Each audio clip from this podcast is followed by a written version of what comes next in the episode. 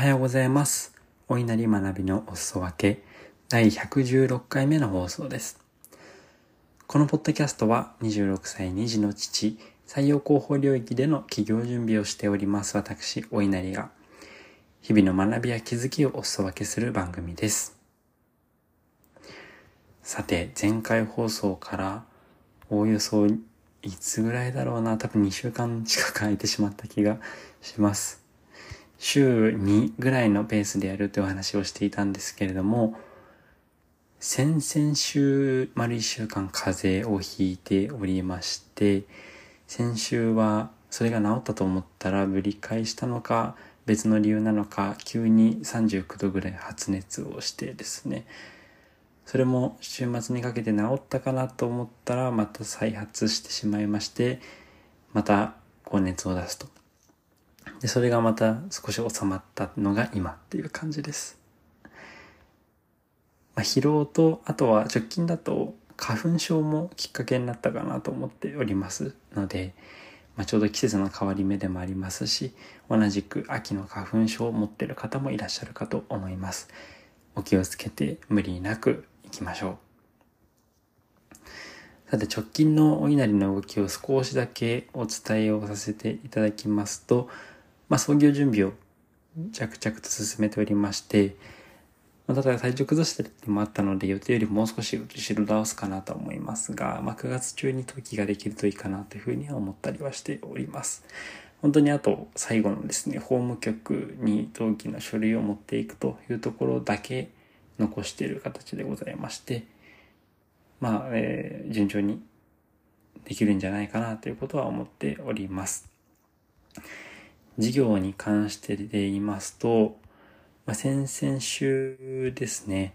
ピボットってビジネスメディアが運営している CXO スクールというものに通っておりまして、そこの新規事業コンテストみたいなものに、え、選出をされておりまして、無事にそのピッチを終えました。ピボットの中にエンジェルスっていうすごく有名な番組がございまして、まあ、本田圭佑だったり、田村淳さんだったりという方々、だったり他の投資家の方が企業側からの短いピッチを聞いて出資をしたいっていうものだとゴールド出資まだまだ出資には至らないけど事業に興味があるというものだとシルバーあまり興味がないというものだとブラックのカードを出すというものですね。そこでのピッチを無事に終えてきまして、まあ、結果は審査員の方が4名いらっしゃって、シルバーが3枚というところも一方はブラックでしたね。なので、まあ、輝かしい成果を残しましたってほどではないんですけれども、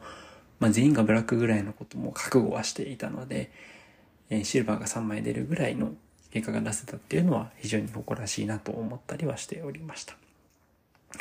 そこでシルバーはいただいたもののですね、結局シルバー止まりっていうのは自分の中でもシルバーぐらいの感覚だったんですよね。というのも、まあ、今採用を目的目的としたショート動画の撮影という、まあ、事業をやろうとしておりまして、まあ、もともとはですね、そういった、それに特化したアプリケーション、あの、TikTok を眺めてるような感覚でエンタメ目的じゃなくて、就活転職目的の TikTok みたいな形で企業側の採用動画が、求人動画がどんどん流れてくるみたいな、まあ、求人に限らずですね、その、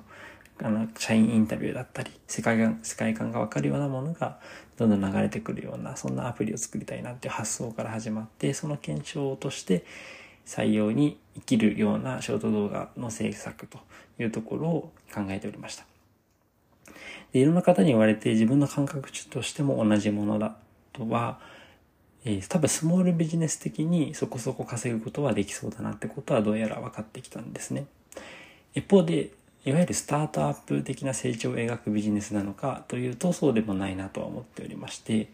そして、そのスモールビジネスをやりながら、スタートアップ的な成長ができるプロダクト、新規事業を開発していくっていうのもありではあるものの、いわゆる制作受託みたいな事業になりますので、結構そこの負担が重すぎて、新規事業に対するインサイトを得ながら事業を運営するって結構難しいんじゃないかなみたいなことも思ったりしておりまして、まあ、早速ピボットを考えていると言いますか、もともとはそれの準備を起業前に3ヶ月間ぐらい終えた後にもうお客さんを見つけましたみたいな状態で起業しようと思ってたんですが、ちょっとそれ通りにはいかなそうだなっていう感覚値がございます。なので、あの、決してスムーズな起業ではなくてですね、まさにどうしていこうかなと。まあ、目先は得意を生かした仕事をいくつか請け負いながらスモールビジネス的に進めていくことを考えたりはしております。そんな困難もありまして、実は今週のどっかのタイミングになるかなと思いますが、新しいお仕事が一つ決まっておりまして、それの報告とかもできればなと思ってますので、少し楽しみにしていただけましたら嬉しいです。さて、えー、久しぶりの配信になりますと、こうして緊急報告が長くなりがちなのですが、本題に入ります。本日のテーマは、進捗、3歩進んで2歩下がることの素晴らしさをテーマにしたお話ができればなと思います。3歩進んで2歩下がる。よく聞きますし、まあ、結構も、なんでしょう。3歩進んだつもりが2歩も下がってしまうっていうのは、まあ、日進月歩ではあるものの、なんかあまりいい意味で使われない気もしております。ただ、まあ、その進捗っていう言葉を使いまして、まあ、前回の放送でも少し触れた概念にはなりますがこの進捗っていう考え方を軸にすると一歩でも進んでいることって大変素晴らしいことだなということに気づけたの気づけたし最近は本当に特に企業意識してからですねこの進捗っていう言葉が自分の中で大切な言葉になっているのでそこについてお話ができればなと思っております。3歩進んで2歩下がるって、どういう意味なのかって個人的に考えたんですけれども、多分この3歩進ん、3歩進むと思っていたが、実際は3歩ほど行けず、2歩下がってし、えっと、3歩行ったと思いきや2歩下がってしまった。そして結果的に1だけ進んでいたっていう話だなというふうに思っておりまして、もともとの自分の期待値が3歩だけだっただけであり、実態としては一歩だった。あるいは、3歩進めると思ってアクションをしたけれども、結果的には3歩も進めないことが分かったという事実に対して一歩という表現がマッチしているんじゃないかなということを考えております。実際にこういった企業の準備、事業の仕込みみたいなものもしていてもですね、まあ、先ほどのように思っていたほどの事業のスケールが見込めないということが今は分かっている状態なのですが、じゃあこれはもっと早い段階で撤退できなかったのかみたいな話はありますが、それは、えっと、その当時の自分の実力値ではできなかったというふうに考えております。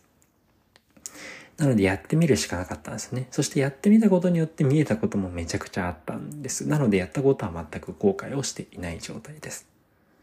これをまさに3歩進んで2歩下がるっていう状態なのかなと思っておりまして、ま実際に、あの、まあ、そこで体感値としてもそうですし、例えば VC の方、投資家の方とか、事業のえー、大先輩の方々だったり経営者の方々いろんな方に壁打ちもしましたけれども壁打ちをした結果あの批判的なフィードバックをいただいたりだとか、うん、そういったまあネガティブなことを言われたりということも当然あります。ただ、それを心が折れてしまうとか、なんかそういう悲しいみたいな気持ちだけで終えるのって結構もったいなくて、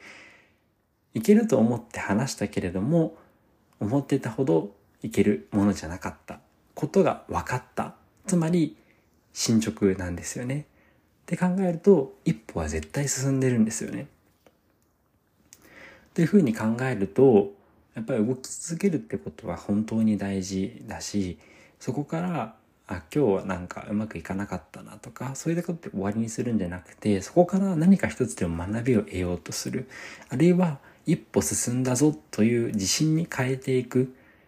そういった思考プロセスっていうのは、非常に精神衛生を保つためにも大事ですし、かつ本質的な考えなんじゃないかなということを思っております。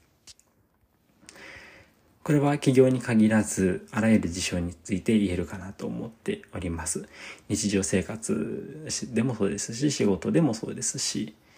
まあ、例えば、うん、何か良かれと思ってやったこととか、まあ、X 上でのポスト発信が、えー、うまくいかなかった、あるいはプチ炎上してしまったみたいなこともあるかもしれません。それに対しても、自分はうまくいくと思ってやったわけですよね。ただ結果として、えー、うまい反応が得られなかった。世間からの良くない疲れ方をしてしまったみたいなことだと思っていて、ただそれでやらなきゃわからなかったし、やったことによっての学びっていうのは確実に糧になってくる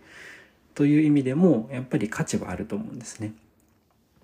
なのでよく成功失敗、失敗失敗みたいな話はされますけれども、まあ、失敗って言葉はあんまり存在しないわけですね。やったことによって自分が思ってたほどの期待値は得られなかったけれども、気づきが一つでもあれば、それは大変意味があることで、そしてその気づきを次に活かせることができれば、ある意味成功に向けた一つの過程、きっかけになっているとも言えると思います。はい。そういったところでございまして、本日は進捗3歩進んで2歩下がることの素晴らしさをテーマに何か新しいことをして思った風にうまくいかなくてもうまくいかないことが分かっただけでも進捗ですよねっていう話をさせていただきました。少しでも共感いただけたり、毎日頑張るきっかけになっていたらとっても嬉しいです。最後もう一つだけアナウンスすると、実はこのお稲荷学びのこうストア系を半年間続けたことによって、個人的にポッドキャスト運営のノウハウとかもう少しずつ分かってきた気がしております。で、それの上でですね、新しいポッドキャストをついに始めることを決めました。この公開は、もしかしたらちょっと来週とかになっちゃうかもしれないですけれども、えお話ができたらと思っておりまして、ちょっとテイストを変えてですね、パーソナリティの方をお一人お招きした上で、えー、ゲストの方をお招きして、まあ、より本格的に番組っぽく仕上げていく予定でございます。なのでそちらもですね、またアナウンスさせていただきますが、応援いただけたらとっても嬉しいです。それでは貴重なお時間いただきましてありがとうございました。また次回お会いしましょう。